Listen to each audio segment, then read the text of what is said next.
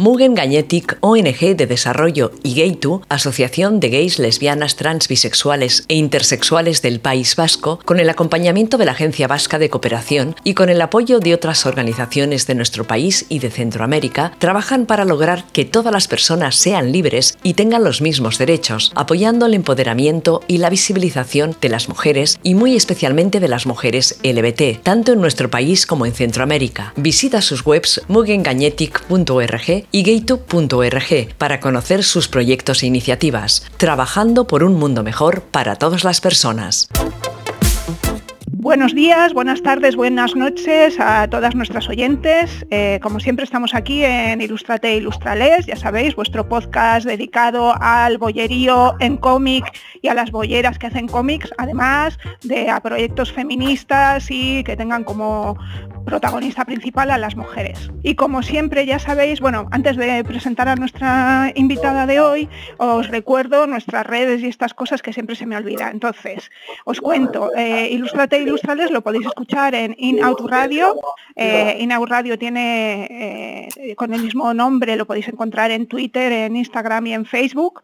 Eh, Ilustrate Ilustrales tenemos una página de Instagram en el que publicamos las imágenes de los cómics de los que hablamos para que, porque claro, un podcast que habla de cómic y no tengamos imágenes, pues queda un poco así. Entonces, bueno, pues ahí voy poniendo imágenes y frases de las entrevistas que, que tenemos aquí. Y nada, ya sabéis que como siempre me acompaño con mujeres estupendas y maravillosas y esta vez pues no va a ser menos, está claro. Y tenemos con nosotras a Carla Berrocal. Hola Carla. Hola Teresa, ¿cómo estás? Pues bien, no vamos a decir otra cosa, vamos a decir bien. pues vamos a decir bien las dos. Eso es, eso es. Eh, no sé si nuestros oyentes conocerán a Carla, pero Carla Berrocal es una ilustradora y comiquera eh, que ha trabajado en multitud de medios. Si me pongo a a decir todo lo que ha trabajado no terminamos, entonces pues no lo voy a decir. Es verdad, ¿no, Carla? Es que es verdad. Creo que es más interesante que, hablemos que a que digamos cosas de qué hago. Eso es, eso es.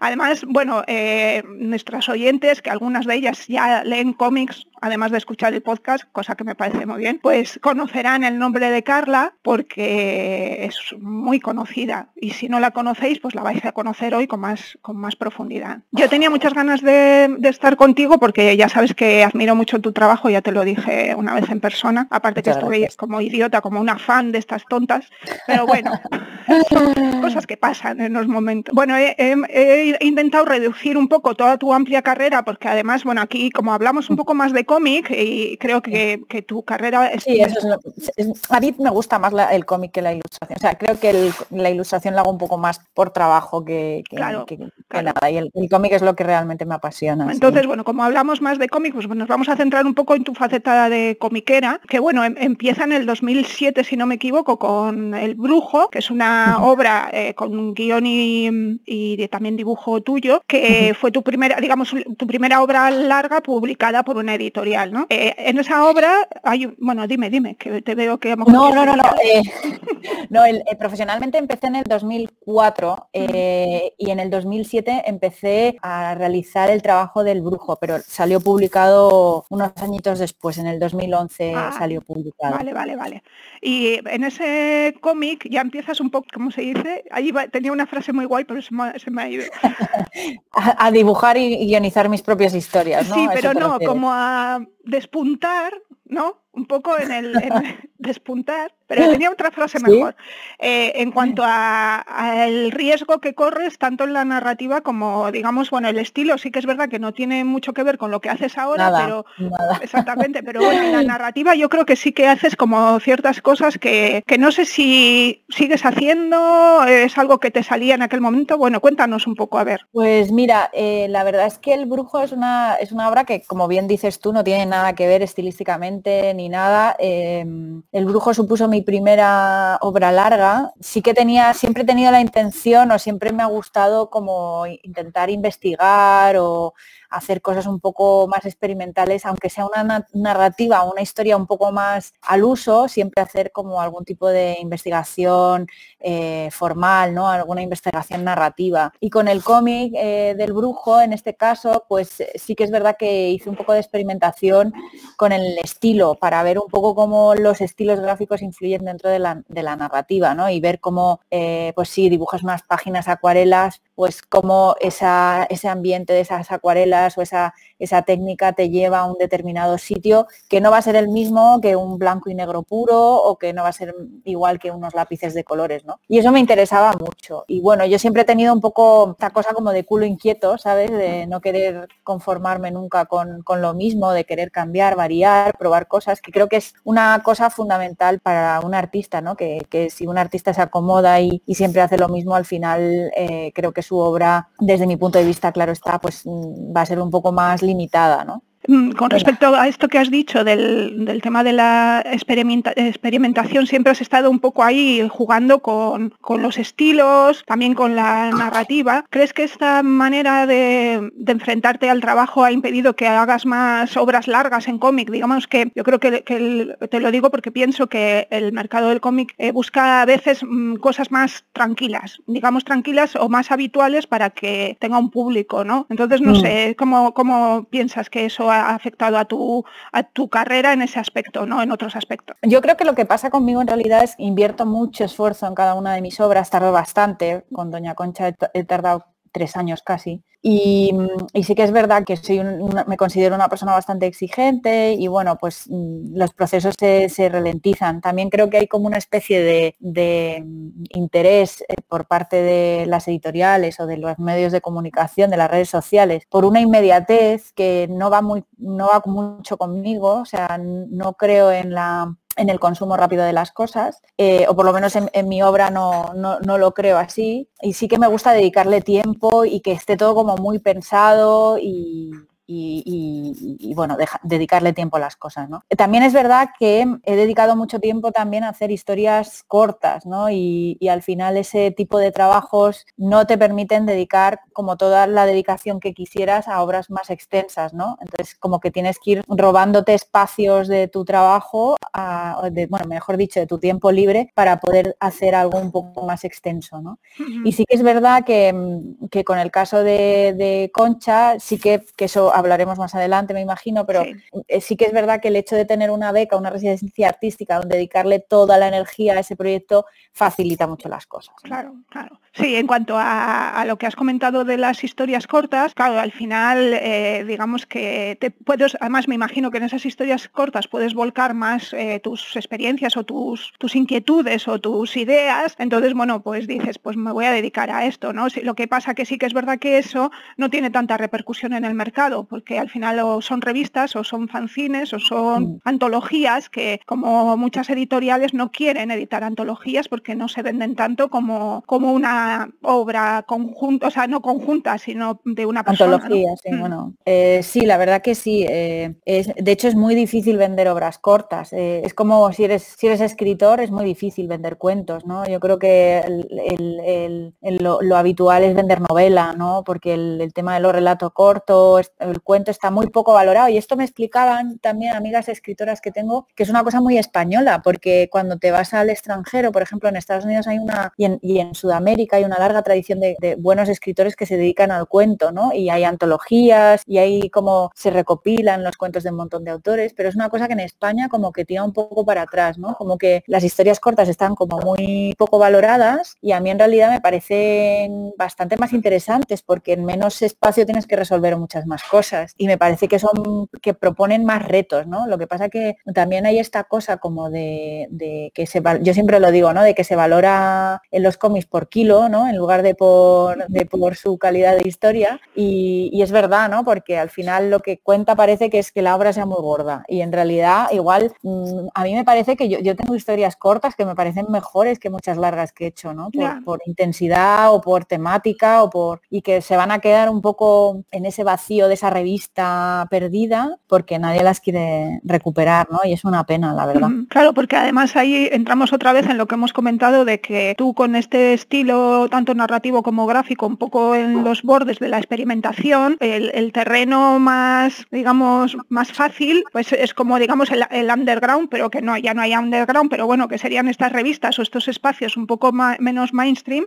Y claro, el, llegar a, a una zona mucho más comercial, pues creo que te puede resultar más complicado por la manera de contar y por la manera de, dibujar, no sé. Sí es, sí, es más complicado porque al final publicar en revistas lo que hace también es atomizar un poco tu, obra y bueno, eh, no llegas nunca a estar en, muchos medios o medios muy masivos, ¿no? De todas maneras, em, a mí me parece interesante, eh, eh, o sea, esta atomización también me parece interesante, ¿no? Porque parece que la persona que le guste tu trabajo así que va a ser un poco va a tener que buscarse un poco la vida para encontrar tu trabajo, ¿no? O si le gusta realmente lo que haces, sí que tendrá un interés en encontrarlo, ¿no? Pero bueno, no sé, me parece como... Tampoco sé si el espacio que me interesa es el underground o el mainstream. Yo siempre he pensado, o sea, siempre he pensado que la gente mainstream me considera indie y la gente indie me considera mainstream.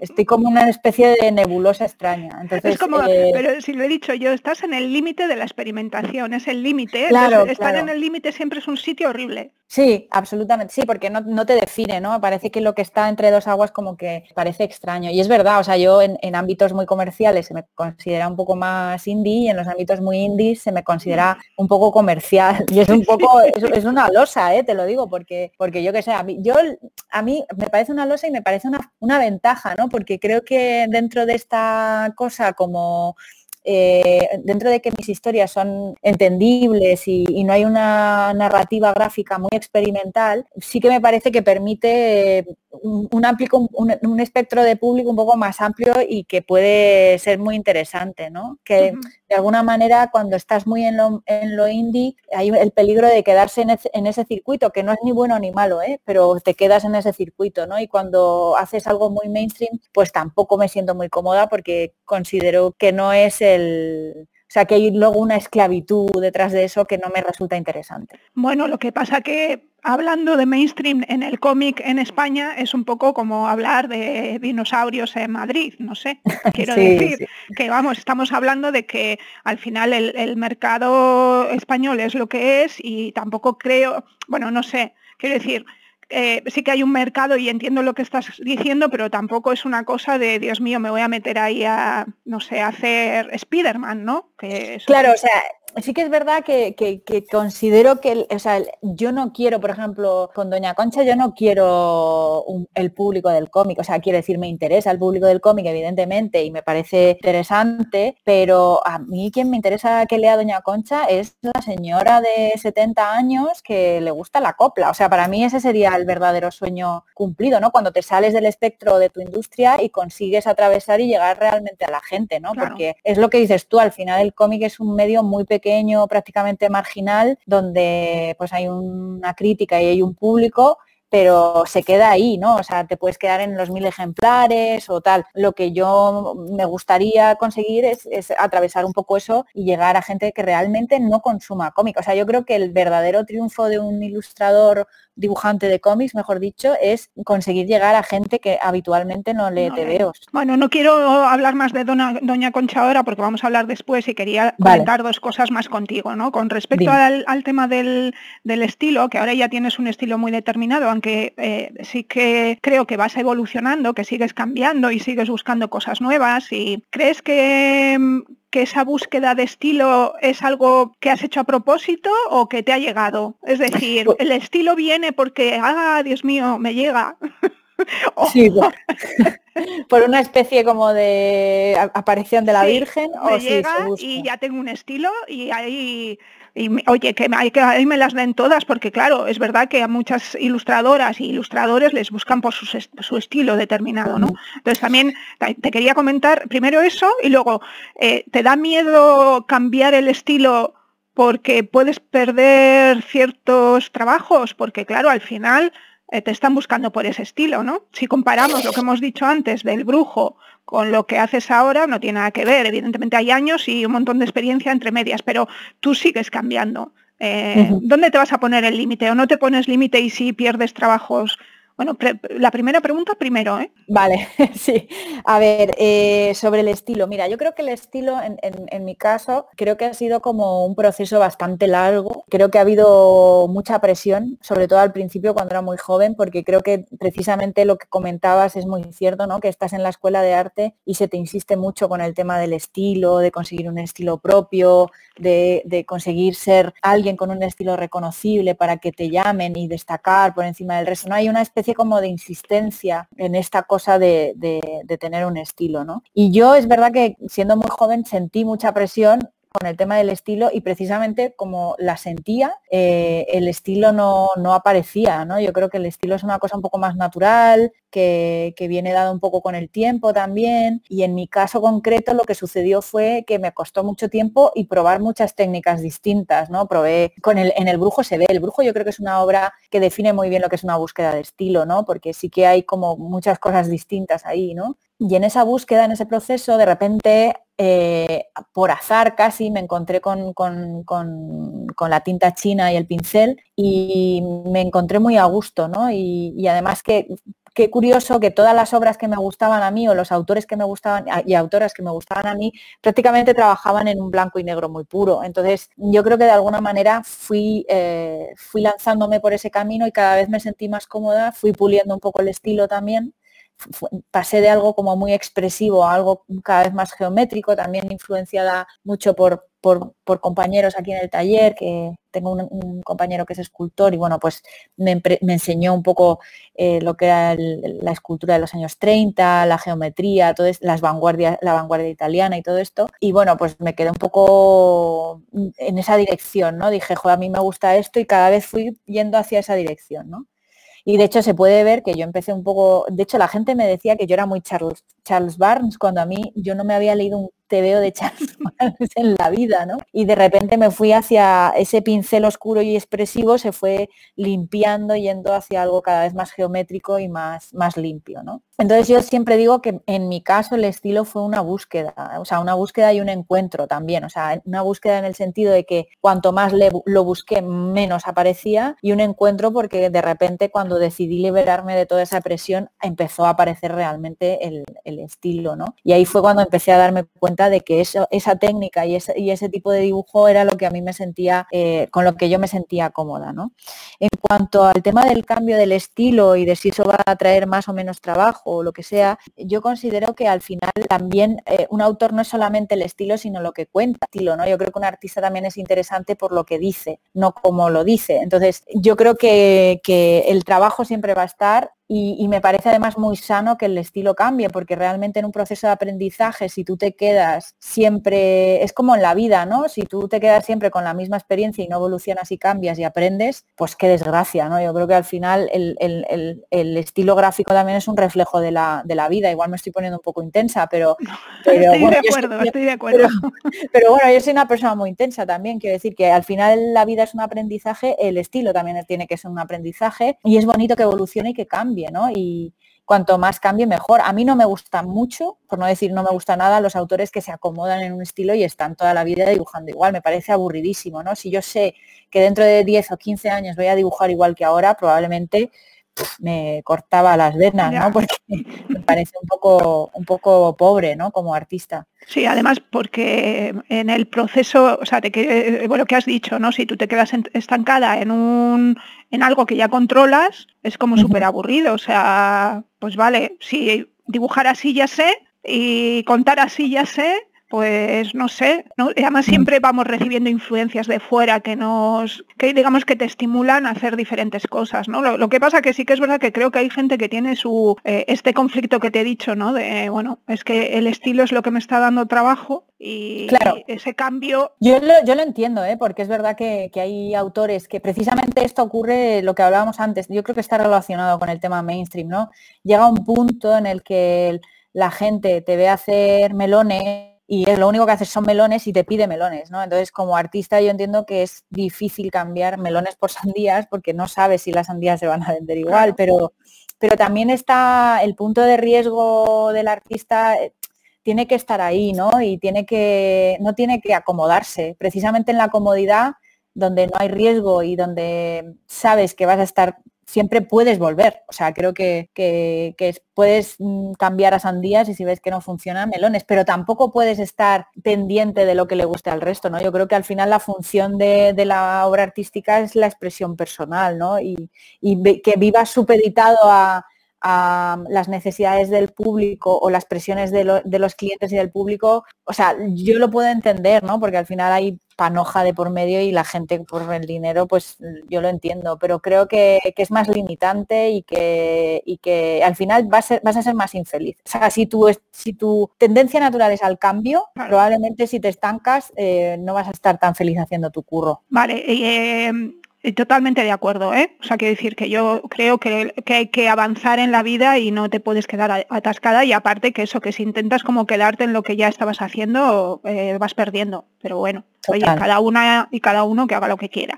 Eh, con respecto a lo que hemos hablado de las historias que has ido publicando en, las revistas o en fanzines, eh, sí quería preguntarte, porque claro, es lo que has dicho tú, hay que hacer una búsqueda intensa porque has publicado en un montón de sitios y evidentemente yo no conozco todos. Entonces, eh, no sé si en esas historias también vuelcas tus, tus historias LGTBI o no. Es decir, yo sé que eres una mujer combativa y una mujer activista en muchos aspectos, pero digamos que en tu obra, eh, en cuanto a ilustración sí que se ve, pero en, en el cómic, digamos que, bueno, no sé si es que no he encontrado o, bueno, cuéntame un poco. Pues a ver, yo lo que sucede también es que todo esto también ha sido una progresión en mi vida. O sea, yo, yo, yo no he sido feminista toda mi vida. Yo he tenido un despertar feminista bastante tardío, ¿no? Y fue una, una cosa un poco que fue en el, como en el año 2013, o sea, en el 2013 como que se formalizó un poco la cosa, pero fue un despertar un poco lento. De hecho, bueno, El Brujo es una historia protagonizada por un hombre, donde todos los protagonistas son hombres y, y hay un personaje o dos femeninos. Bueno, es verdad que como hay un... Es curioso esto, porque luego todo en el brujo, por ejemplo, todo circula alrededor de historias de mujeres, ¿no? Pero el protagonista es un hombre. Y es verdad que he hecho muchas historias cortas, muchas protagonizadas por hombres, no me, no me voy a esconder porque creo que forma parte del aprendizaje y, es así. Y sí que es verdad que hay un momento de mi vida donde, donde decido que, uno de alguna manera el activismo y el, y el cómic y la ilustración y dentro de la ilustración, o sea, perdón, dentro del, cómic, eh, historias cortas, eh,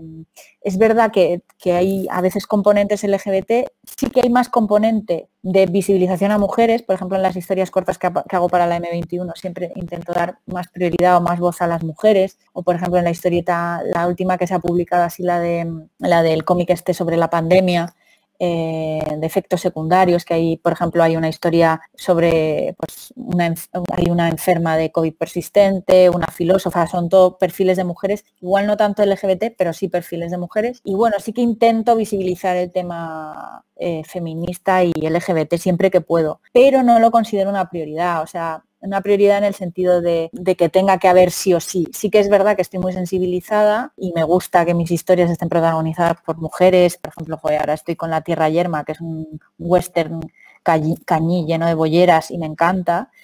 Em, pero igual de repente hay una historia de repente donde no necesito tener un personaje LGBT, ¿no? Sí que es verdad que a estas alturas de la vida, no te voy a ser muy sincera, a estas alturas de la vida sí. O sea, prácticamente en casi todas mis obras siempre hay un componente LGBT que intento visibilizar o que intento enseñar a la gente, ¿no? Pero no considero que sea imprescindible, o sea, en el sentido de que a, veces me parece que hay un poco de agenda con, este, con estos temas, ¿sabes? Es como cuando en las series de Netflix de repente te ponen ciertos perfiles porque saben que tienen que quedar bien con cierto tipo de público, ¿no? Y eso me parece limitante. Me parece más interesante contar personajes independientemente de, en el que la sexualidad no sea tan importante, porque luego en la vida real la sexualidad es, algo anecdótico, ¿no? O sea, así como un componente político, pero como personajes, como historia y como trama, no me parece, o sea, ojalá llegue el día en el que, que te acuestes con una mujer o con, o con un hombre o con lo que sea,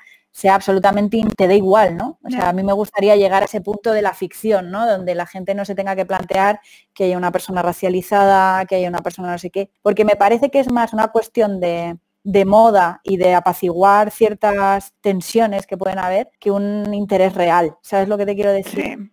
No sé si me explico, ¿eh? O sea, no quiero decir con esto que no sea, o sea, me parece fundamental Em, incluir personajes LGBTQ y que haya referentes para potenciar, pero que sean personajes guays, bien escritos, con historias complejas, no personajes por poner a alguien como, porque creo que hay una cuestión también de, consumo en esto, ¿no? De como de washing, ¿no? Del pink washing y todo esto. Hay como una cuestión de, vamos a quedar bien con este público para que no salten las alarmas, pero lo que yo quiero son buenas historias de, esos, personajes. Al final es lo importante, ¿no? Y bueno, eso creo que es lo que, por ejemplo, sí que creo que en las series, en algunas de las series, hay, o sea, hay, ejemplos de las dos cosas, ¿no? De series que ponen personajes LGBT solo porque haya y otros que están muy bien construidos y que al final esa parte es algo más de su, de su vida. De su, complejidad eso es. como personajes. Eso es, que es lo que debería ser, ¿no? Lo que pasa que, claro, al final como partimos, eh, igual que las mujeres, como partimos de una desigualdad ya estructural, al final a veces nosotras mismas, tanto como mujeres y yo como lesbiana, como que intentamos no levantar la mano en plan de, eh, ah, aquí, que estamos aquí, ¿no? Sí, sí, a mí, eso me, a mí eso me parece necesario, ¿eh? O sea, no estoy diciendo, o sea, yo por ejemplo, además creo que, en mi obra eso se ve, ¿no? De que estoy aquí, estoy visible. Hubo un momento en mi vida además que, que, dije precisamente esto, ¿no? Dije, bueno, basta ya, digo, voy a hacer pública mi, homosexualidad porque no tiene sentido estar aquí como de tapadillo y creo que es una cosa que tengo que reivindicar y por la que luchar y, efectivamente el activismo está ahí, ¿no? Y creo que es importante visibilizarlo, importante que la gente sepa que, tú eres ese activismo político, ¿no? Pero también me interesa como, eso por un lado como, como, como parte política, pero como parte eh, creativa, artística, me interesa o, mi aspiración es crear buenas historias con esos buenos personajes que estén bien construidos. Yo no quiero un, un L-Word generación Q, que es una basura de serie, con personajes, vale, que hay personajes de, de todos los tipos, pero me parece una basura. Yo quiero retrato de una mujer en llamas, quiero Carol, quiero historias bien, igual sin tanto drama, porque tenemos esta tendencia también dentro del mundo lésbico de contar dramas siempre, pero bueno, sí que mm, entiendes a lo que me refiero, quiero buenas historias y bueno, tampoco descarto que hay historias de mierda, ¿no? Porque también son necesarias que hayan, ¿no? Pero si me preguntas a mí como creadora, más que consumidora, te diré, joder, yo quiero historias de bolleras, pero historias bien contadas, con personajes que no estén ahí por agenda, sino porque realmente tengan eh, aportaciones y, riqueza como, como personajes y como, y como historias, ¿no? Eh, me hace mucha gracia lo que has comentado, porque es verdad, pero es que justo estoy uniendo con, con la última frase que ha salido publicada en el, en el en el Instagram del podcast, que es que se nos pide la excelencia pues para ser una minoría respetada. Entonces, esto lo uno con las películas y entonces digo, vale, perfecto, queremos que todas las películas que, representen a lesbianas eh, hagan una representación correcta y encima sean buenas, ¿no? Cuando es verdad que tú mm, te bajas todas las películas o las ves todas las películas y el 99% de las películas, no solo de lesbianas, de las que se hacen en el mundo son una put basura. Sí, una basura, sí. Y entonces resulta que las, de las lesbianas queremos que sean buenísimas, porque, para una vez que salimos en la pantalla, por lo menos que sea una historia que se pueda ver, ¿no? Eso también me hace mucha gracia. En el, no sé si me explico, estoy como... Sí, sí, absolutamente, sí, estoy de acuerdo. O sea, que, tiene que haber historias eh, mediocres. Pero bueno, si, si, me preguntas más como, como creadora, como generadora de contenido, eh, yo prefiero contar historias eh, con personajes LGBT bien construidos, que, más que porque estén, que, o sea, que está bien que estén, sino con, con historias y que sean, que sean complejos, que tengan sus propias historias, que, que, se disfruten no solamente mm, leyéndolos, sino creándolos, ¿no? A mí me pasa mucho esto con La Tierra Yerma. O sea, ahora que estoy haciendo este western así de bolleras, es como yo quiero una historia, pero quiero una historia de mujeres intensas, o sea, de bolleras intensas, pero un poco ligera, un poco telenovelesca, ¿no? Y, y me parece interesante, ¿no? Y, y además después de, o sea, yo, he hecho, bueno, tú sabes que yo hago obras así como intensas en el sentido de, que son contenidos un poco sesudos y de repente contar una historia pues un poco más de chica conoce chicas, se enamoran y hay peleas de terrenos y hay bolleras estupendamente vestidas, pues oye, pues también me apetece, ¿no? Y, es, es, divertido, ¿no? Es un divertimento, sí. Eh, Absolutamente, sí. No, estoy totalmente de acuerdo. ¿eh? O sea que mm, lo que no sé, lo, que no sé, perdona que te interrumpa, lo que no sé es que es que es verdad que en mi carrera ha sido como un despertar más lentito, ¿sabes? Entonces, yo creo que además por una cuestión de autoconciencia, ¿no? Yo creo que, pues, mm, que yo creo que, me imagino que a todas nos pasa, o sea, bueno, yo tarde, ¿no? Pero porque estaba como absolutamente nubilada y con los cómics y tal, y ya como cuando empecé a preguntarme un poco por, por, esta ausencia fue cuando empecé a ser una autora, ¿no? Y cuando vi que, que, mis compañeros eran más reconocidos, que tenían más visibilidad, que estaban más presentes, ¿no? Y entonces ahí sí que haces el ejercicio de autoconsciencia de decir, uno, ¿dónde estoy? O sea, ¿dónde estoy? ¿Quién ha habido antes que yo? ¿Qué es lo que yo puedo hacer? Que al final son preguntas que como artista te, te haces, ¿no? De quién ha, quién ha habido antes que yo, porque yo no soy la primera, seguro, seguro que ha habido 200 mujeres antes que yo, eh, en qué momento estoy de, este despertar, de, ser consciente, ¿no? De decir qué está pasando, dónde estoy, qué es esta industria y tal, y lo que yo puedo aportar a esta industria que esté relacionado un poco con, con, con este activismo o con esta intención de visibilizar historias de mujeres historias con personajes LGBTQ y, de crear referentes sobre todo. O sea, yo creo que hay más pensando un poco en la gente que va a venir detrás de ti, ¿no? Claro. O sea, que esa composición de lugar es fundamental como artista también, ¿no? Como artista feminista y, lesbiana, pues lo tienes que tener en algún momento de, de, tu vida. Yo lo tuve un poco tarde, pero bueno, lo tuve. bueno, nunca, es tarde, dicen. sí, sí, yo creo que sí, yo creo que lo importante es darse cuenta. Claro. Eh, luego hablamos de la tierra yerma, que se me ha olvidado, la verdad en el guion no lo había puesto, pero luego hablamos un poco, ¿vale? Me lo recuerda si se me va la olla, pero no quiero perderme mucho del guion porque luego sí se me va la olla del todo. Entonces, eh, al raíz de lo que estás comentando, eh, creo que también una de, uno de los temas que te interesa bastante es la historia, ¿no? Lo que ha pasado, lo acabas de decir, lo que ha pasado antes, pero no solo en el mundo de la ilustración o de las mujeres ilustradoras, sino, digamos, en general en el mundo. No sé si eso te viene por, por esta, la colaboración que llevas a cabo con el periódico M21, M21 Magazine del Ayuntamiento de Madrid, o ya era un tema que te interesaba antes. A ver, a mí siempre me ha gustado mucho la historia y tal, pues desde que era un adolescente era como mi asignatura favorita, me encantaba y tal. Lo único que es verdad que, y bueno, sí que tenía como, en algún momento también me llegué a plantear hacer publicidad, periodismo, o sea, como que el tema periodístico siempre me había resultado muy interesante también por su relación con la escritura, que a mí me gusta mucho escribir. Em, lo que pasa que es verdad que el dibujo me, me perdía, entonces era como que que acabé diciendo que no a, este, a, estas cosas, ¿no?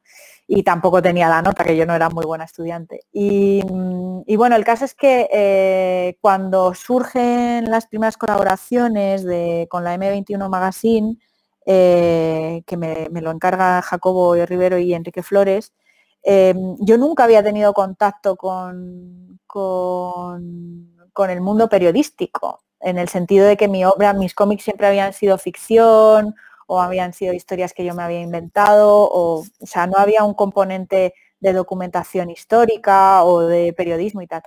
Y fue a raíz de la M21 cuando yo empecé a interesarme en mezclar el cómic con los procesos de documentación y de periodismo, ¿no? Y a eh, intentar reflejarlo en la medida de lo posible, en, o sea, bueno, intentar reflejarlo, intentar contar esas historias que se me encargaban, porque normalmente la temática Mm, aunque había muchísimo margen de libertad y a veces aceptaban propuestas, muchas veces nos lo, nos lo decían, ¿no? En plan de, pues este, este mes toca mercados o este mes nace un mercado de no sé qué.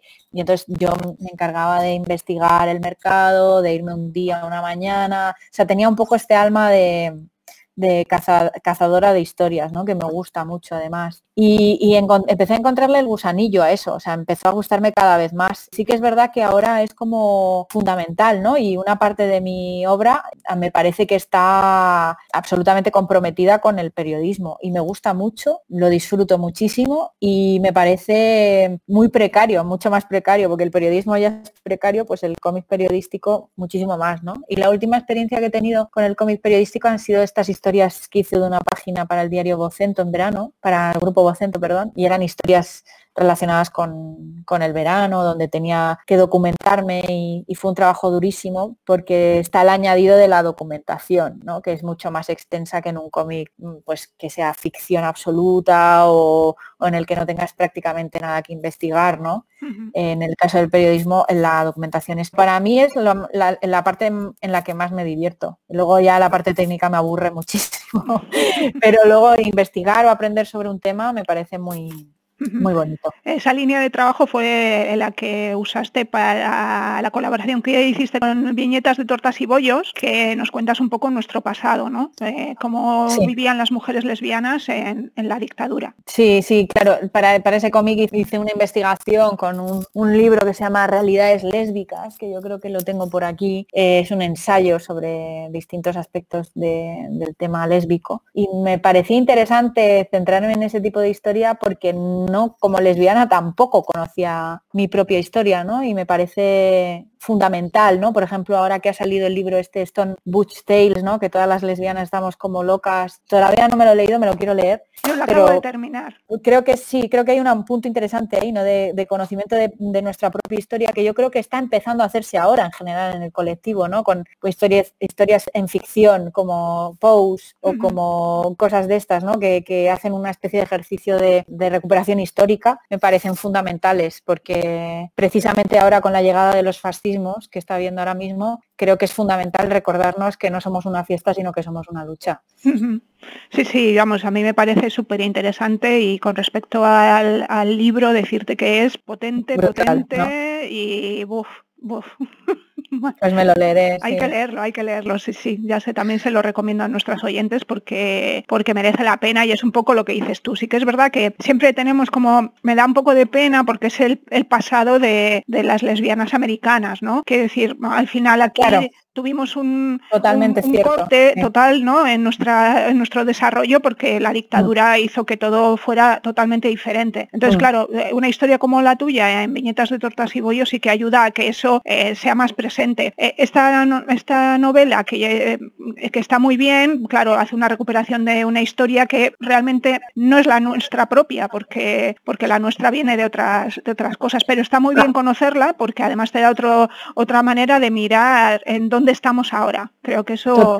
Yo es que estoy muy de acuerdo contigo. Además, te diré una cosa. Creo que, creo que es fundamental, además, te diré, hacer el ejercicio de autoconocimiento y de historia española, o sea, o del Estado español, como lo quieras llamar. Porque creo que somos un país con muchísima tendencia a la desmemoria y me parece absurdo saber el nombre de la, de la mujer trans que encabezó, o sea, que a tope, ¿eh? que encabezó la, la, lucha en Stonewall y no saber las compañeras trans que se partieron el lomo en, en España o en Barcelona o en, Euskadi o en donde sea y tenerlas absolutamente olvidadas. Me, da eh, verdadera vergüenza como, como miembro del colectivo, ¿no? Creo que hay que hacer un ejercicio de recuperación histórica de, de, nuestra propia historia, pero por ellas también, por un acto de justicia hacia ellas, ¿no? Porque son personas que han estado en la cárcel, que han recibido palizas, se han enfrentado a una violencia bastante mayor que la que puede haber en Stonewall porque estaban, eran gente que vivían una dictadura. O sea, quiere decir que, no es comparativo, ¿no? Porque no se puede comparar, pero creo que hay un ejercicio de, justicia pendiente con estas personas y que deberíamos empezar a hacerlo ya, sinceramente. Yo creo que alguna cosa se ha hecho, ¿no? Por ejemplo, el programa de Radio Televisión Española, el de los, los, se me ha ido el nombre, el de los colores, recuperaba un poco este lo que estás contando, ¿no? Y había entrevistas a personas que estuvieron en las primeras manifestaciones tanto en Barcelona como, como en otros sitios. Y bueno, yo creo que poco a poco, por ejemplo, el próximo Gay to Magazine lo vamos a dedicar a la memoria histórica. Ah, qué guay, qué bonito, me encanta. A ver, a ver qué tal sale. Bueno, veremos a ver.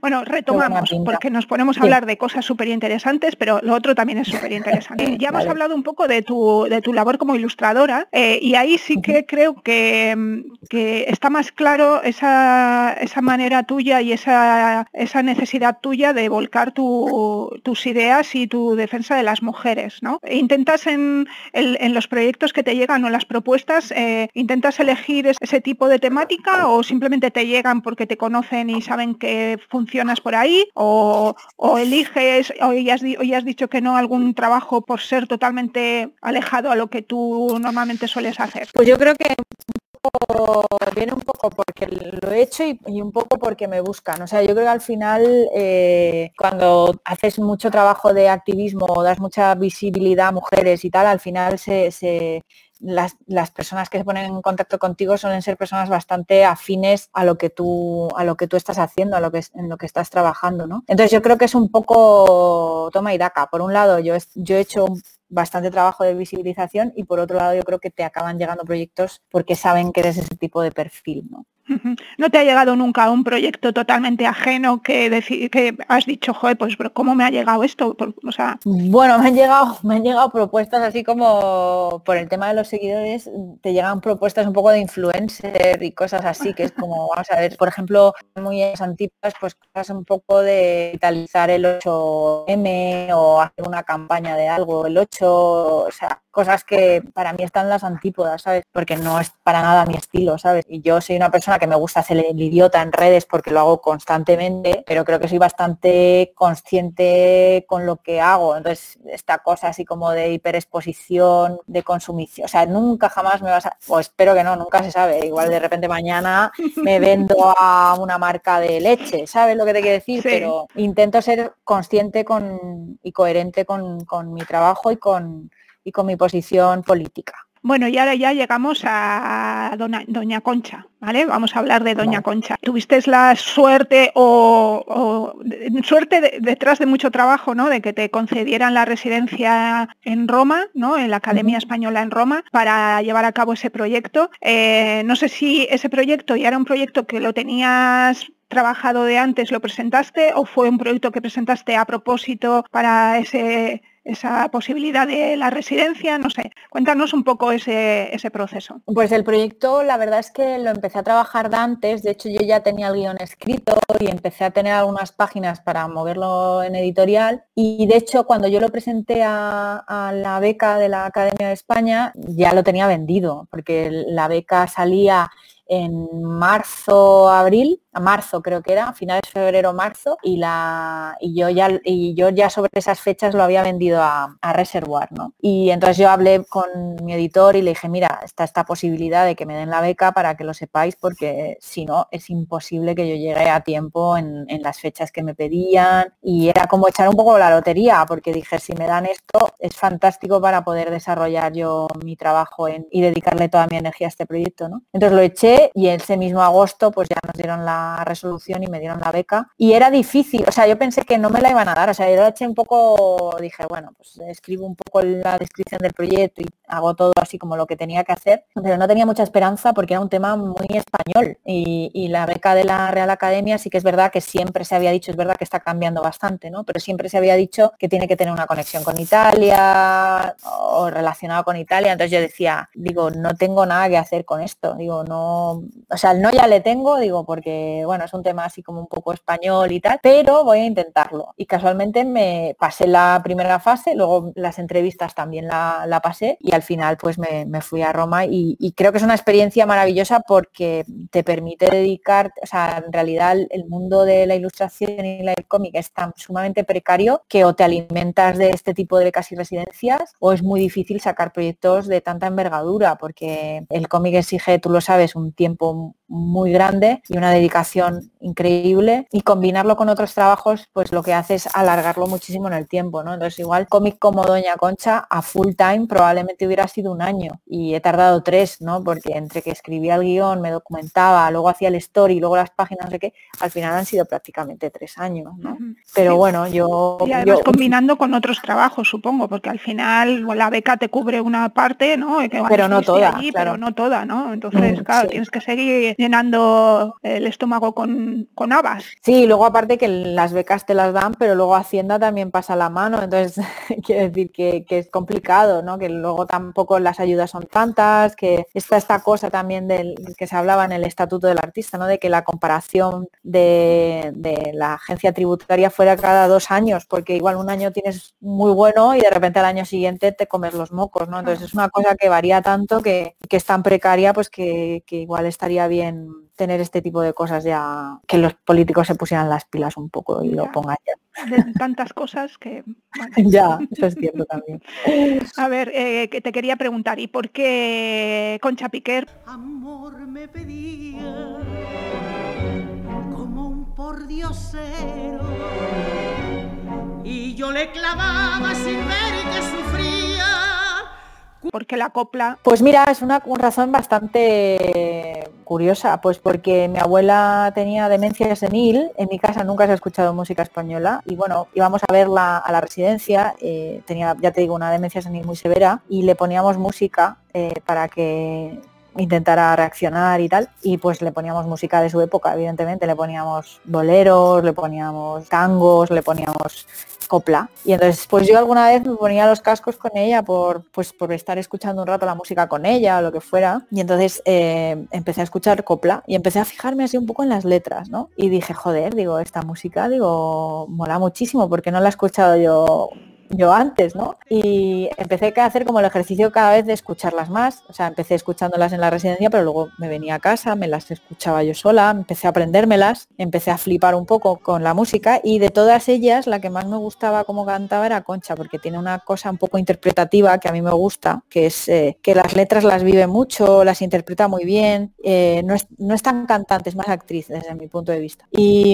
y entonces empecé a averiguar cosas sobre ella y de repente vi pues, que era una persona hiper interesante que había estado muy jovencita, con prácticamente 15, 16 años en Estados Unidos, que había triunfado por toda Europa, que empezó haciendo cine también, que era una persona con una capacidad de liderazgo, que tuvo su fundó su propia compañía, o sea, que una cosa como realmente admirable, ¿no? Y dije, joder, digo, y como no hay nada sobre esta mujer, ni escrito, ni, o sea, como, como no se la reivindica, ¿no? Esta persona. Y dije, joder, y si hago algo, ¿sabes? Relacionado con ella. A mí me gusta mucho también la estética de los años 30-40, digo, y si hago algo relacionado con ella. Y fue ahí sí como empecé a leer cada vez más sobre ella y tal. Y ya hubo un día que estaba en casa y recibí un, había pedido un cancionero de Concha Piquer me costó 5 euros, me costó poquísimo dinero. Y entonces recibí la carta, eh, recibí el paquete, lo abrí y entonces cuando paso las páginas del cancionero veo que hay una dedicatoria en, en el libro y de repente veo que la dedicatoria estaba escrita a mano por Concha, firmada, un año antes de su muerte. Entonces dije, y no lo ponía, o sea, yo cuando compré el libro no ponía nada de que estuviera dedicado ni nada, sino que fue como absolutamente sorpresa. Yo creo que ni el librero sabía que estaba dedicado por Concha Piquer. Y entonces yo dije, ahí fue cuando dije, esta aparición mariana, dije,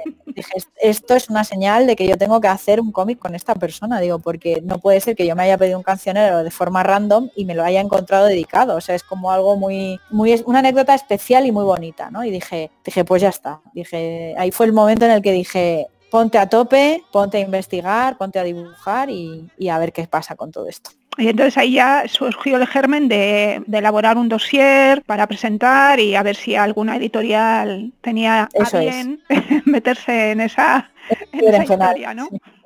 sí, efectivamente. ¿Y qué te iba a decir? Bueno, la copla, me ha, hecho gracia cuando has contado, porque yo tengo, mis primas las de Bilbao están locas por la copla y se saben porrones de coplas y es verdad que cuando te fijas en las letras flipas mogollón. Mm. Y bueno, también la copla ha tenido siempre un, aire ¿no? Eh, de, mundo en los márgenes que también nos, nos lleva un poco a, nuestra historia, nuestra historia pasada, nuestra historia mm, digamos oculta, ¿no? Porque en la, la copla también había bastante bollerío. No sé si en Doña Concha también tenemos eso. Bueno, en, Doña Concha lo que hay es una entrevista muy guay con Lidia García, que ella es, eh, eh, investigadora y es académica, eh, especialista en, temas de copla, LGBT y tal. Entonces hay una entrevista con ella y hay una, hay una entrevista muy interesante que relaciona la copla con los márgenes ¿no? y cómo el colectivo LGBT siempre ha utilizado estas, este tipo de música de una forma catártica, ¿no? de una forma en la que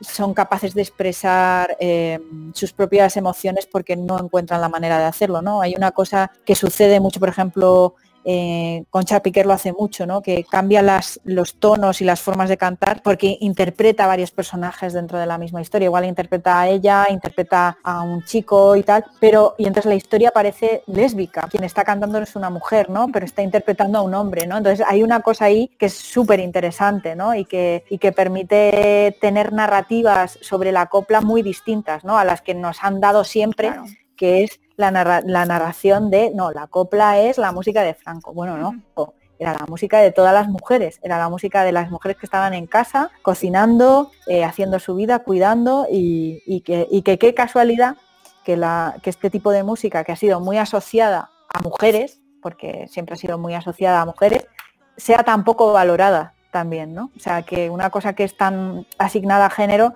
y que encima sea popular, siempre se la, se la no se le dé el valor que tiene, ¿no? Entonces a mí eso me parecía muy interesante. Yo creo que esa es la parte LGBT de, de, todo, de, todo, el cómic, que yo creo que puede interesar y a mí me parece una lectura bastante bonita de lo que es la copla. Bueno, aparte de lo que hemos comentado del cómic, ¿qué más puedes decirnos para que las, nuestras oyentes, en cuanto escuchen el podcast, que además saldrá justo antes de Navidad, o sea, es el momento indicado para ir a las librerías a comprar Doña Concha y todos los demás cómics de los que hemos hablado aquí, para dar de comer a sus autoras, porque las autoras tienen que comer, os lo recuerdo, no viven del aire, ni del estilo que les llega por el aire, ni nada. O sea, tienen que comer alubias, guisantes, filete y de vez en cuando un buen asado. Eso es. Que sepáis que eh, está Doña Concha en las librerías, se puede comprar, ¿vale? Entonces, para animarlas, ¿Qué más puedes decir? Pues mira, lo que más puedo decir, pues puedo decir que de Concha, Doña Concha es un libro que no es una biografía al uso, sino que es una biografía que entremezcla entrevistas, que tiene una parte un poco experimental, o sea, tiene bastantes narrativas distintas, porque evidentemente siendo yo quien soy no te voy a hacer una biografía al uso, a ver si me entiendes. Normal. y, y bueno, básicamente que es una historia que habla de la copla desde un punto de vista distinto y con la intención de darle un acto de justicia y de memoria que yo creo que hace falta un poco en este país. Con, tenemos una, deuda pendiente con la copla, yo creo. Sí, sí, estoy totalmente de acuerdo. Eh, yo me lo compraré, que lo sepas. Bien, así me gusta. Por lo menos una. Oye, luego ya veremos todas las demás, pero de momento una. Una y bueno, si le tienes que regalar a alguien en Navidad, pues alguna otra tiene que caer. Sí, a lo mejor también. A lo mejor a alguna de las primas estas que te digo, no sé. claro, claro. Ya veremos.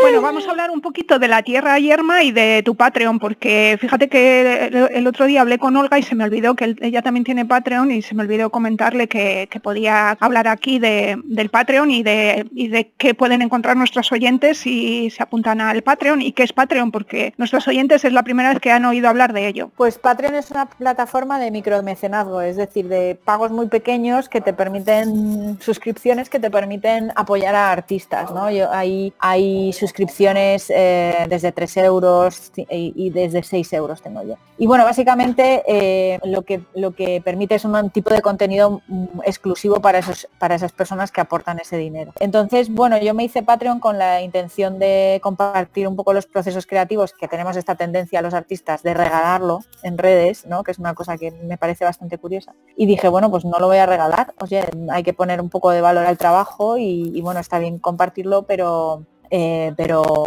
se valore también el trabajo artístico. Y bueno, pues básicamente lo que decidí hacer fue, por un lado, compartir mi trabajo y por otro lado, eh, empezar a hacer una serie propia nueva y apostar solamente por, este, por, esta plataforma. O sea, es dibujarla cada mes dibujo ocho, páginas y las comparto con, con, los lectores y voy avanzando un poco la historia que estoy haciendo, que es esta que dices, La Tierra Yerma, que es una historia un poco, en una España un poco alternativa, en una España distinta, de otra época o de otra realidad paralela, eh, donde hay una serie de mujeres que tienen unos terrenos, son como latifundistas, y, bueno, hay una especie de, cosas así como entre bodas de sangre y ciencia ficción, es un poco extraño. Eh, entonces hay una especie como de amenaza en los límites de las tierras, que se llaman los sellos, y están ahí como amenazando constantemente, y luego por otro lado la historia de amor entre, entre los personajes de protagonistas, que es una cosa. Y todo con una estética un poco, un poco manga, pero no muy manga, sino un poco con mi estilo, pero, pero llevado un poco hacia los terrenos del manga, que me parecía muy interesante.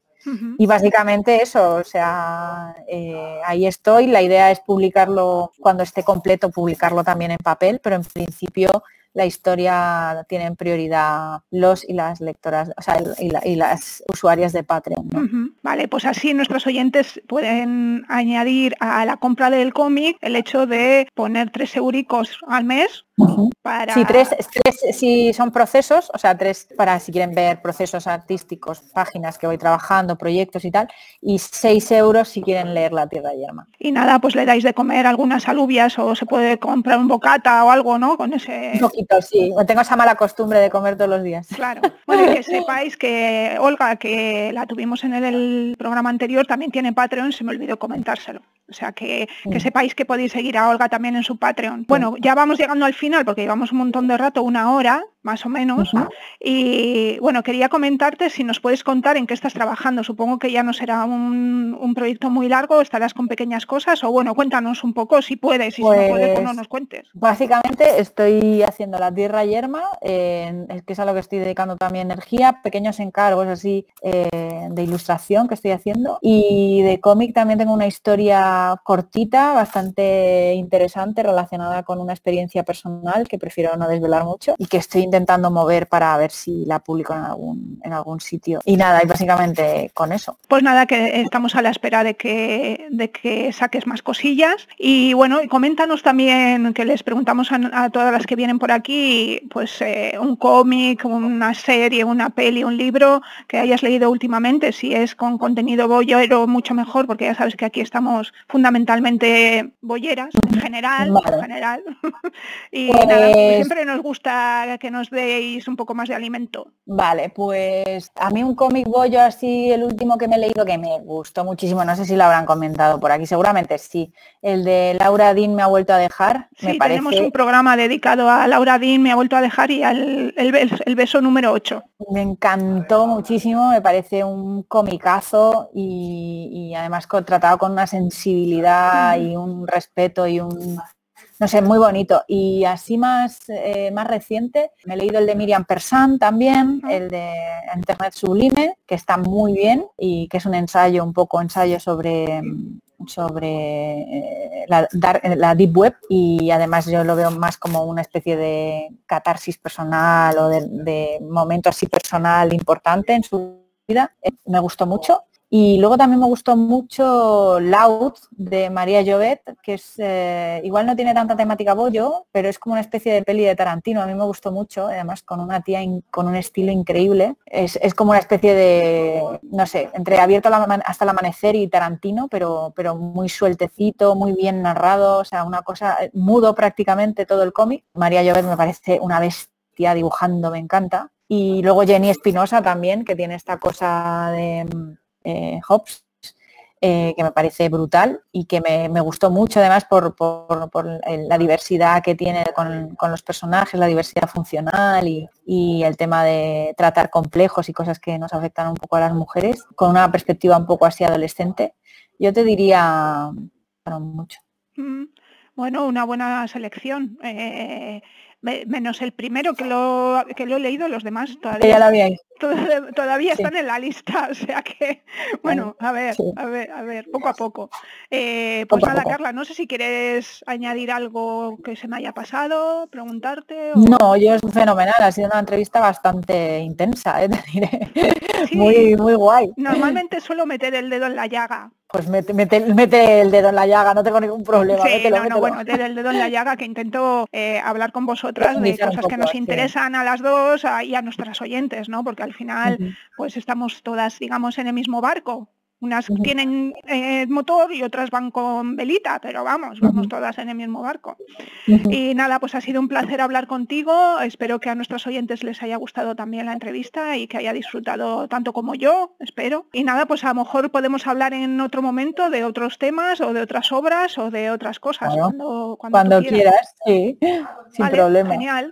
Pues nada, venga.